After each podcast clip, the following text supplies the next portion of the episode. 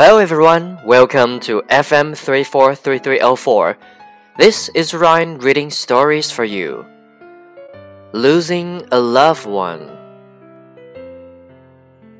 Abby lost her mom yesterday. Her mom got into a car accident. A drunk driver hit her mom's car. The drunk driver is now in jail. Abby visited the jail to make him feel bad. You know what you did, right? Abby asked. The drunk driver nodded and said, I'm sorry. He started crying. Sorry is not going to bring my mom back. Your carelessness took away my mom. The drunk driver continued to cry. I drank because I was feeling lonely. Abby was mad and left the jail. She didn't want to see his face ever again. She wanted him to go to jail for life. Abby could barely wake up.